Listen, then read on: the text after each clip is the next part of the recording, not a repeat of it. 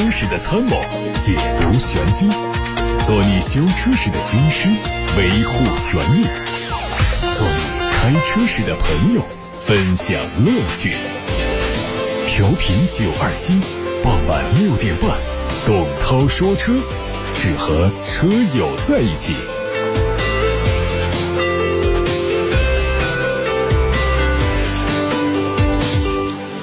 各位晚上好，我是董涛，欢迎来到六点半到七点半直播的董涛说车节目。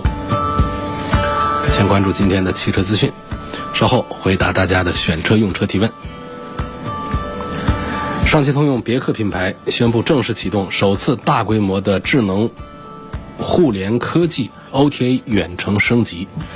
这次升级覆盖了七个车系，包括 GL 八、昂科旗、昂科威 S、昂克拉、君越、君威。威兰等三十多款车型，升级将持续到明年元月中旬。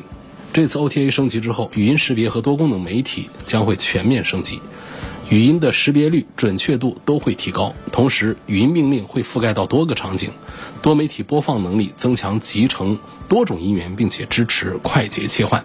除此之外，手机端的 APP 收藏内容会同步手机的另外一个端口——汽车移动端。奔驰也发布了一个关于奔驰 EQS 的预告片，它的定位是中大型纯电动车，是奔驰品牌在 EVA 平台上诞生的第一款量产车。根据此前的消息，新车将在明年夏天迎来全球首发，同年十一月迎来上市和交付。从预告图来看，它采用了封闭式的前脸和贯穿车头的灯带，另外还具有一项可选的空气过滤功能，提升车内的空气质量。奔驰 EQS 将会推出四个版本。双电机全驱车的最大功率有三百五十千瓦，另外还可能会推 AMG 版本，最大功率有五百千瓦。续航方面，会用上容量为一百一十千瓦时的电池，续航里程可能会超过七百公里。网上还有一组宝马新款七系的渲染图。结合前一段时间的测试照片来看，新车的外观会跟渲染图相近，会采用更宽大的进气格栅，配合激光大灯和隐藏式的门把手。另外，新车还会配备最新的数字化的信息娱乐系统，以及 L3 级别的自动驾驶辅助功能。动力方面，除了 V12 版本可能会被纯电动版本取代，其余的动力会和现款一致。纯电版的 i7 将会用上最大容量分别为90千瓦时和120千瓦时的电池组，最大续航分别是550。和七百公里。奥迪官方传出消息，新款 Q2L 和 Q2L 一创将在明年下半年上市。它的家族风格和海外版本一致，前脸是大尺寸的多边形格栅，搭配是巨型排列的中网，保险杠两侧的进风口是三角形。尾部很有层次感，尾灯组仍然是五边形的设计，灯组内部的造型和现款有所区别，后杠采用了新的设计。内饰部分配备十二点三英寸的奥迪虚拟驾驶舱和八点三英寸的中控屏，同时中控上还延续了触控和 MMI 旋钮操作的方式，配合三辐式平底多功能运动方向盘，整体的科技感有所增强。全新标致四零零八和五零零八从十一月二十号广州车展上市亮相之后呢，内饰是一直处在一个高度的保密状态。之前，官方发布了一组全新4008和5008的内饰官图，其中最亮眼的当属两车的中控屏部分，由现款的 T 字形升级为尺寸更大的悬浮式液晶屏，进一步提升了内饰的科技感。另外，内饰还采用了大量的新材质，座椅升级成富有优雅质感的浅棕色皮质座椅，提升了高级感。配置方面，赛车式的小幅方向盘、全液晶仪表、中控钢琴按键、游艇式的电子挡把等一应俱全。全新4008和全新5008的全面升级，有望能够凭借设计方面的优势，吸引更多年轻消费者。MG 领航 PHEV 版本将在明年元月一号上市。此前新车已经开始预售，预售价是十七万元起。整体延续了燃油版的外观，并且增加了专属的哥本哈根蓝车身颜色。同时，它还配有黑骑士套件，包括了熏黑的前唇、防擦条、红色的刹车钳、熏黑的后视镜、熏黑的行李架等等，进一步强化它的运动氛围。十一月份的长安汽车品牌日活动上，长安汽车、华为和宁德时代三方宣布联合打造高端智能汽车品牌。首款产品将在明年推出。有媒体说，长安高端电动车的首款车型代号是 E 幺幺，预计是中型纯电动 SUV，目前正在进行技术改造的工作。值得一提的是，长安今年年初已经成功试制了碳纤维和铝合金混合的结构车身。这个车身的结构啊，类似于宝马 i3，兼顾了安全性和轻量化。这些技术将应用在 E 幺幺上。还有。关于福特全新车型的谍照，从车身的形式、前脸的 logo 和内饰的布局来看，好像是福特全新蒙迪欧的跨界版，预计在明年发布。它虽然处在重度伪装之下，但是仍然能看出它采用了全新的家族式前脸。前脸的点阵式中网和福克斯的旅行版非常相近。内饰方面和刚刚上市的锐界 Plus 非常相近，采用的是贯穿式大屏设计。不过，前者的延展距离更长，几乎横跨了整个中控台。东风乘用车正在为中高端产品打造 DF2 全新的整车平台，首款基于这个平台打造的车型是代号 G35 的全新轿车，官方定名叫奕炫 Max。从曝光的谍照来看，外观和奕炫非常相近，前脸的细节有一些区别，侧面可以看到明显的溜背造型。最近在武汉地区有三场品鉴会和试驾会。首先是长城炮全系的品鉴会。长城炮的品鉴会现场展示了越野、乘用以及商用三款汽柴油版本的皮卡车。柴油版三款车的售价分别是：越野皮卡十七万六千八到二十万六千八，乘用皮卡是十三万三千八到十六万六千八，商用皮卡十一万七千八到十四万零八百。柴油版的长城炮搭载了由长城汽车自主研发的中国新十佳发动机，匹配新一代的 ZF 八 AT 变速器，百公里油耗八点五升，最长续航九百多公里。之前，魏品牌的 SUV 坦克三百越野试驾会在武汉举行。坦克三百搭载了最大功率为一百六十七千瓦的二点零 T 直喷增压发动机，配合 ZF 定制的八 AT 变速器，行驶品质有了很好的保证。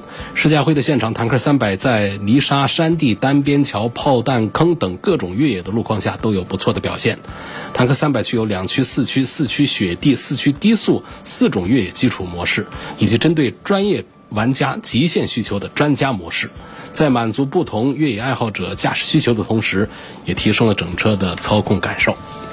今天，别克2021款的 GL6 试驾活动在武汉结束。新款的2021款 GL6 车头采用了飞翼格栅。展翼型的 LED 大灯设计，还有跨界式的车身造型。动力用的是一点三 T 的双喷射涡轮增压发动机，匹配六速的 DSS 智能变速箱，并且全新配备了四十八伏的轻混系统。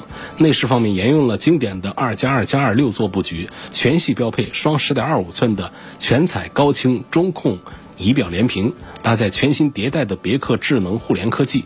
高配车型还用上了多项智能驾驶辅助功能。各位正在听到的是晚上六点半到七点半钟直播的董涛说车，接下来是问答的单元，欢迎各位把选车用车的问题，把汽车消费维权的投诉发送到直播间来，八六八六六六六六正在开通，这是楚天交广呼叫中心的热线，还有董涛说车的微信公众号，可以在后台图文留言。今天来自微信公众号的一个问题说，我的车是二零一八款的迈锐宝 XL，前两个星期。去养车店做了一下节气门的免拆清洗和发动机清洗，节气门清洗之后还做了电脑匹配。现在开了两个星期，发现油耗明显提高，以前平均是七升油左右，现在是平均得九点五升左右。路况啊，驾驶习惯都没有变化，车已经五万公里了，是第一次做这两个清洗。问是什么原因导致油耗升高的？该怎么解决？清洗节气门之后啊。油耗增加呢，这种情况不少见啊，因为在短期之内呢，会有这样的一个过程。本来呀，节气门呢它是有积碳的，你清洗过后积碳清没了嘛？进气量增加了吗？油耗它就增加了嘛？那么稳定一段时间或者通过电脑复位以后啊，一般来说是可以恢复正常。电子节气门的积碳呢，一般是每一万公里左右做一次清洗，或者等这故障灯亮了以后再做清洗。那么清洗之后。去掉了这个积碳之后，对性能会有一点的短时的一个影响。通常来说呢是正常的。像电喷车，清洗油路、节气门的积碳之后，稍微费点油，电脑有一个学习的过程，适应发动机清除积碳后的这个运行环境。这个适应的过程呢，大概就是几百公里就可以了，几百公里、一千公里左右。嗯，所以一般呢，电喷车清洗过节气门之后呢，像刚才说过，做过了电脑的匹配，是不是这个电脑的复位操作做的不够好？如果是做的不好的话，就可能造成油耗大增。啊，比较简单的一种复位办法就是把这个电瓶线给断开一分钟以上，再连上再跑，应该情况也就好些了。其实有一些车型呢，这个这样做也不一定能够复位，必须要通过 OBD 的接口和维修电脑连接才能够复位。这种情况就只能再去 4S 店，或者是去有维修电脑的修车店去做处理。你这个问题应该就还是电脑方面的一些指令上的方面的一些错误。有个网友说：“我在路边停了一下车，人没下车，就在车上打了个电话。打完电话我就开车走了，前后也就三分钟左右，就被电子眼拍了违停。问一下，这算不算违停？想不明白。这个肯定算违停啊！这违停不管你人在不在车上，我们的地面交警会视特殊情况，人在车上先进行教育劝说，还不走的给你贴条。”但是这个电子警察就是摄像头，他不管你这些，只要停够了，他判断的认为你是违停的时间，停足了这个时间，他就会给你开罚单。啊，所以这个系统不可能做的那么的人性化，判断每一辆车上到底有人没人。如果说我们所有的车上只要坐一个人，他就不叫违停的话，那咱们的这个违停法规不是虚设了吗？所以这个要理解一下，你这个肯定还是算违停。有个网友说啊，这个六点半下班这个点，为什么有些人跑高架不开车灯？因为我没有在外面啊，是不是现在已经完全黑下来了？呃，跑高架也好，跑地面也好，晚上啊开车灯不是为了照明，要提醒大家，这照明我们现在有个路灯就可以把前方看得很清楚，打开大灯，只要不是远光灯啊，打开近光灯。实际是提醒同方向以及对向方向的车和行人和电瓶车注意到这里有车辆的，起到一个提示显示存在的作用的。所以各位不要把这个理解错了。所以有的朋友说我这不能看见吗？灯就不用打开了。这就是这位网友说的，有些人跑高架不开车灯。所以提醒大家检查一下两点检查啊。第一个，天黑下来了得开灯。得开灯，开灯以后呢，你面前可能因为有路灯啊，有环境光啊，你都不觉得自己开灯了还是没开灯。那你看你的仪表台上是有一个蓝色的一个灯光的标志的。另外呢，去检查切换到近光灯，这是第二个检查项目。那近光灯的切换呢，通常是方向盘底下左手伸下去够着的这个拨杆，上下抬一下，远近分明，停留在近光上就可以了。当然也有一些车不是在这个地方调近远光的，不一一的说了。还有一个网友说，我的车是二零一七款的宝马 X 五，当时的车价是八十三万，加价一万二，现在开了五万公里，加装了音响一万八，现在想换车，问这个车现在二手上还能值个多少钱？首先，你三四年的年份，有个五万多公里的里程，还有呢，就是它是个老款，很糟糕的啊，就是新款呢，它还是在。哪怕它的时间也有个两三年，它这个款式一新一旧啊，在二手市场上的这个价格表现它就是不一样。再就是当时还加价一万二，现在还这个优惠的话，那么这中间也会出现一个价格上的一个差异。所以你这个车开了三年下来的话呢，百分之四十估计都得去啊，四八三十万减掉三十万，这个车大概卖个五十万左右的样子，这是我的一个大概的一个评估啊。加装的音响这些东西就别算钱了，加装音响包括原车的高配，在二手市场上都是不太值钱的东西。二手市场上卖的最有价值的还是那些低配的、入门的一些配置的车型。它还有第二个问题，另外呢是想买一辆两百万落地的车，要 SUV 不要小车，不要大 G，只考虑舒适，有什么好的推荐？两百万落地。不要奔驰的大 G，只考虑舒适。现在五十岁了，我给你推荐两个来，一个就是看大揽胜啊，看路虎的大揽胜，看这个舒适性应该还是能够让你满意的。第二个呢，就是看咱们的保时捷的卡宴，这两个车应该符合你的要求吧？下面一个朋友说，想听你对比一下亚洲龙和凯美瑞。这个我昨天的节目快结束的时候已经是说过的话题，今天就不重复讲啊。亚洲龙和凯美瑞的话题，大家可以通过董涛说车的全媒体平台找到昨天节目的重播音频，能听到。还有朋友说，早上送孩子上学，在学校周边临时停一下，被拍到了，能不能申诉？申诉是每一个人的权利，但是我们首先要了解这个法规的一个基本的底线，就是你确实是违停，哪怕是你是临时停一下，它也是违停，这个申诉是无效的。有哪些特殊的情况是可以申诉有效？包括闯红灯都可以申诉撤销的。比方说，我们是一个急救过程，啊，或者是执行一些特殊的任务，或者说那灯坏了等等。包括路面有障碍，我们不得不压着双黄线来绕过障碍物通过等等，这种如果说出现了被拍到要罚款的话，我们通过申诉是可以解除的。你送孩子上学呢，呃，确实人之常情啊，大家停一下，让孩子能够就近的上学去，但是它不属于这种可以申诉成功的紧急事项当中的一项，所以不具有典型性啊，很普遍的这种都是说。紧急的事儿，送孩子上学，呃，接家里人，接个老人，怎么样？马上就走。医院门前，我们送个病人，马上就一下子就走了。等等，这种情况，能通融的地面交警会做通融，但是一般情况下呢，这种还是要被处罚的，还是要挨处罚的。提醒大家还是要注意文明出行，交通安全。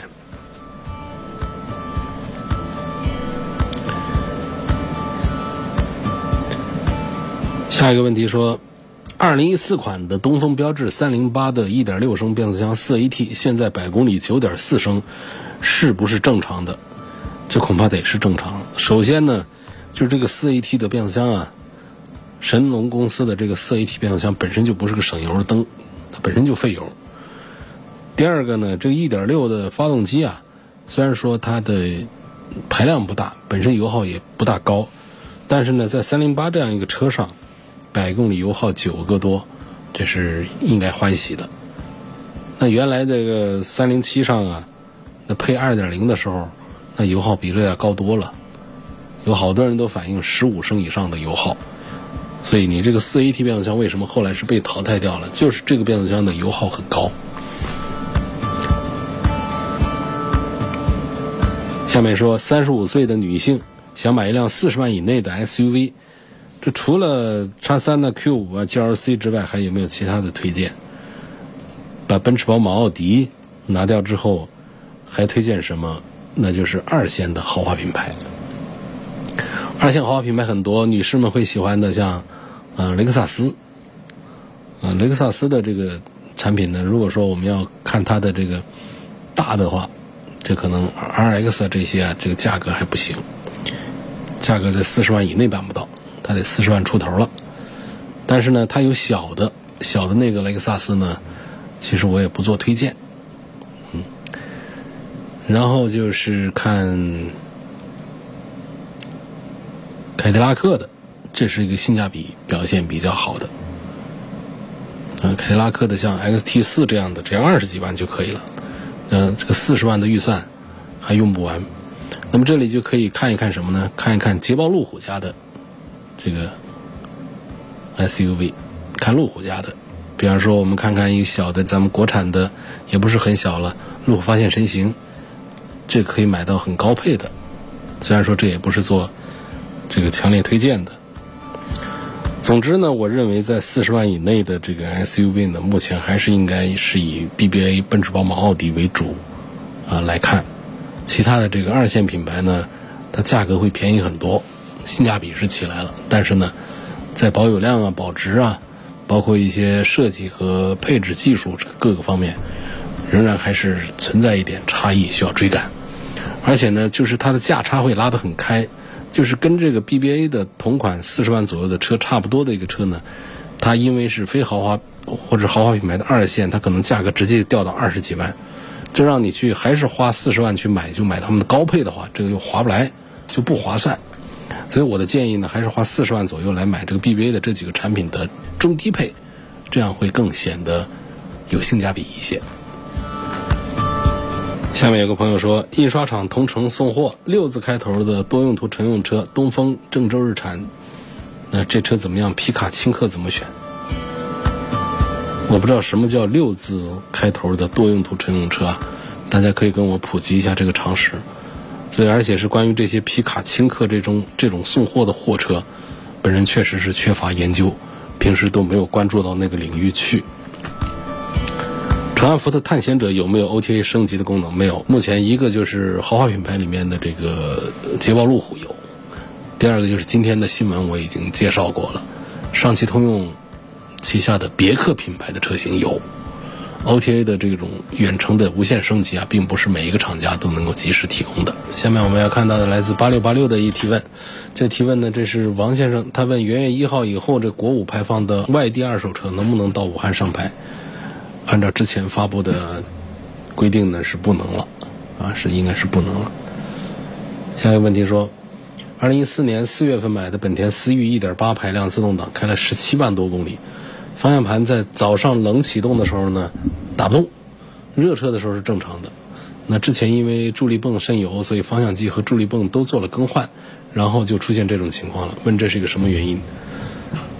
这就还是咱们的助力系统出现了问题，要继续做检修。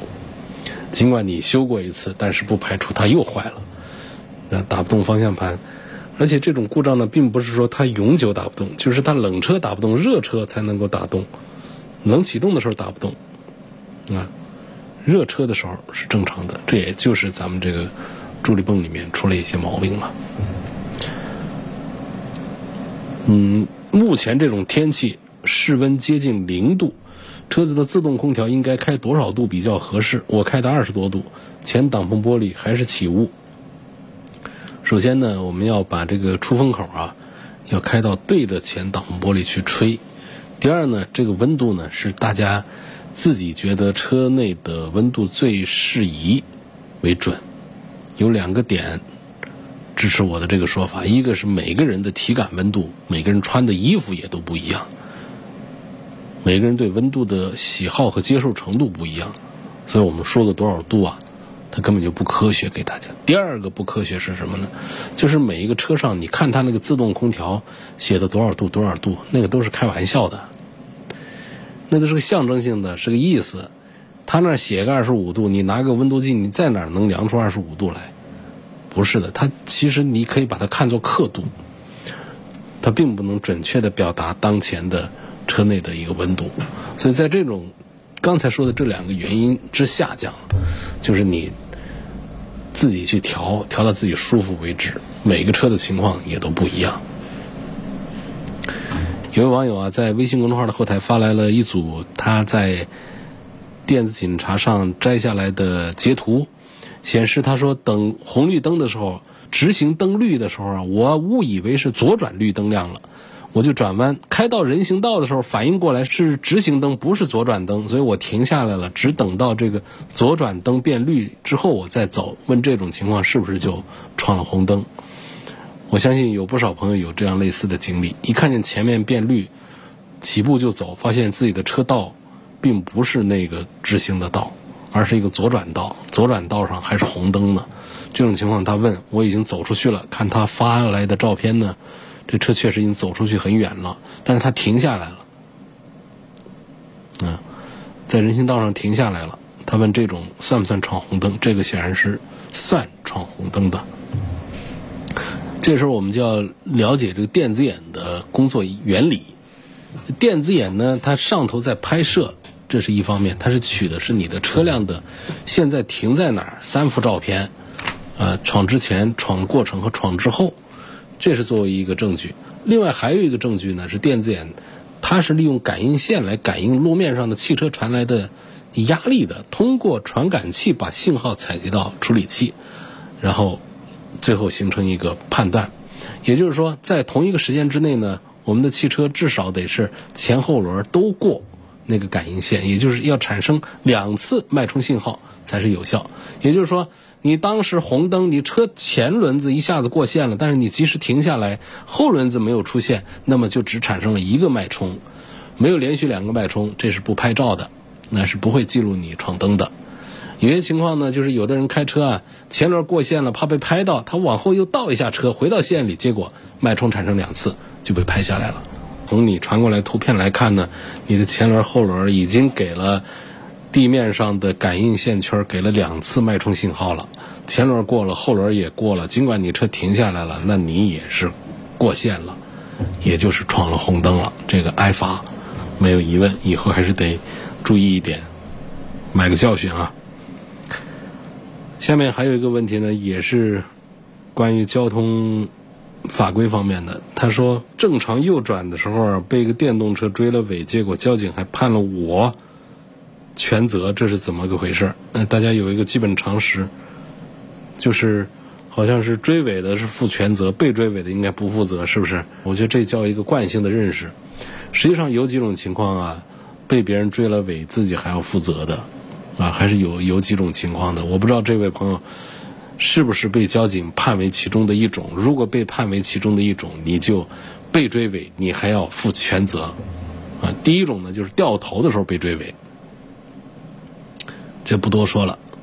嗯，到了交通安全法也是规定了，转弯机动车让直行的车转弯让直行嘛，在这种情况下呢，掉头车辆被追尾，掉头车辆要承担责任的。还有就是加塞压线的时候被追尾，不用说了，你首先是违法了，违法过程当中被追尾，你就要负责。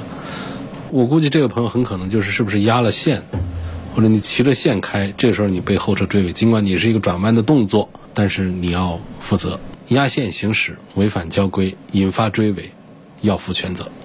还有一种开斗气车，嗯，什么急刹车呀、压速度啊、别后面的车啊。这时候，如果是后车追你的尾的话，后车也是没责任的，事故责任由你负责的。交警会根据视频、根据行车记录仪或者是监控，作为是否存在斗气车行为判定的一个依据，可不由你说。你说我并没有，这不由你说了算的。这个是用视频记录说话的。还有一种情况，比方说上坡的时候，你遇到前车溜车，你要担心弄上了我这追上尾了，我是不是要负责？不用，这种情况下。前车溜坡，你追了他的尾，也得他负责的。啊，另外还有一种情况就是，呃，右侧超车的行为，前车被追尾，就是前车存在交规上说的这个右侧超车的行为，这样被追尾的话，前车也还是要承担责任的。这是几个法律上的常识，所以我相信交警的判罚呢。呃，是问题不太大的，应该是公正的，因为交警身上憋着这个执法记录仪，天上还有各种拍摄的设备，不至于说犯这么一个低级的错误。第二个呢，如果我们确实对交警的判罚不服、有疑义的话呢，是可以到就咱们的交管大队啊进行申诉的，有申诉通道。继续来看下面的一问题。下面这个朋友问到的话题是：本田冠道是买它 1.5T 的还是买它的 2.0T 的？2.0T 的九速变速箱是否可靠？具体买哪一个配置的比较划算？这事儿呢，我还是赞成买 1.5T 的配 CVT 变速箱，动力是弱一点，但是节油。然后省心，那个 CVT 变速箱是很好用的，在 2.0T 上动力是快多了，但是呢，它配的这个 9AT 的变速箱啊，嗯，不能算好用。9AT 的变速箱呢，这个事儿呢，我们可以跟这个福特的 8AT、别克的 9AT 这几个变速箱放到一块儿来说一说。嗯，应该说别克的也不算好。福特的那个可以说是排在最前面，更好用一点。一个个说吧，像别克的，别克的这个九速呢，它非常聪明，考虑到了拥堵国家的一些路况，在八十多公里的速度都可以挂到九速上去，这样高档位在时速一百二的时候呢，转速可以在一千八百转以下，这个高速路况下的燃油经济性啊，就体现的很不错了。尽管说齿比这么细腻，有九颗速度，但是还是没有摆脱这个别克的六 AT 的低速顿挫的一个老毛病，啊，这是它的一个缺点了。这是通用自己研发的一个九 AT，啊，在这个别克、雪佛兰、凯迪拉克车型上广泛搭载，啊，后期的稳定性啊，也确实还是稍弱一点的。那么在本田上的呢，像冠道上他们用的这个九 AT 呢，它也不是本田自己研发的，那清一色的 ZF 的九 AT，你像吉普的自由光啊、路虎的极光也都是用这个 ZF 的九 AT。这款九 F 的变速箱的尺寸、重量跟传统的六 AT 差不多，要比这个别克的九 AT 小一些、轻一些，但是呢，它的速度要超过一百公里以上，第九档才会介入。所以这样的一个设计的话呢，在城市路况下、工况下呢，可能它的节油的这种优势啊，各方面呢，并不像别克的那个九 AT 那么的突出。但是呢，这也是一款饱受争议的变速箱。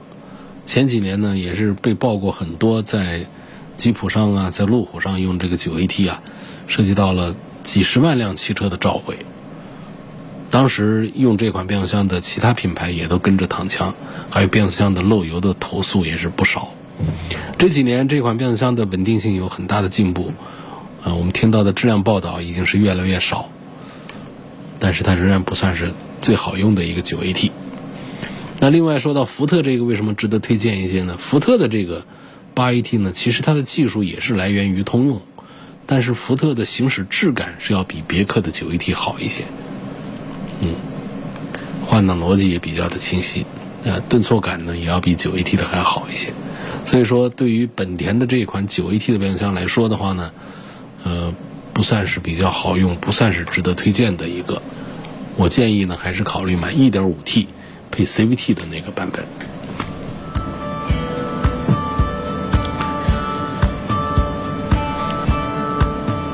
宝马的三系和沃尔沃的 S90 对比，谁更值得买？一个小车，一个大车。如果说希望车子大，不讲别的，就是要大，那看买应该是买沃尔沃的 S 九零。如果想这个车各方面就是又好开一点呢，更符合年轻人的这个需求的话，还是买三系。实际上，我也是第一次听到有人把三系和 S 九零这两个车放到一堆来做对比，他们根本就不是竞品关系，好不好？尽管他们的实际的价格区别不是太大，因为那个 S 九零啊也卖的特别便宜，但这确实不是一个事儿，啊，区别特别的大，完全是不相干的一对对手。今天就说到这儿了，感谢大家收听和参与晚上六点半到七点半钟直播的董涛说车。欢迎各位在节目时间以外，通过董涛说车的全媒体平台找到往期节目的。重播音频。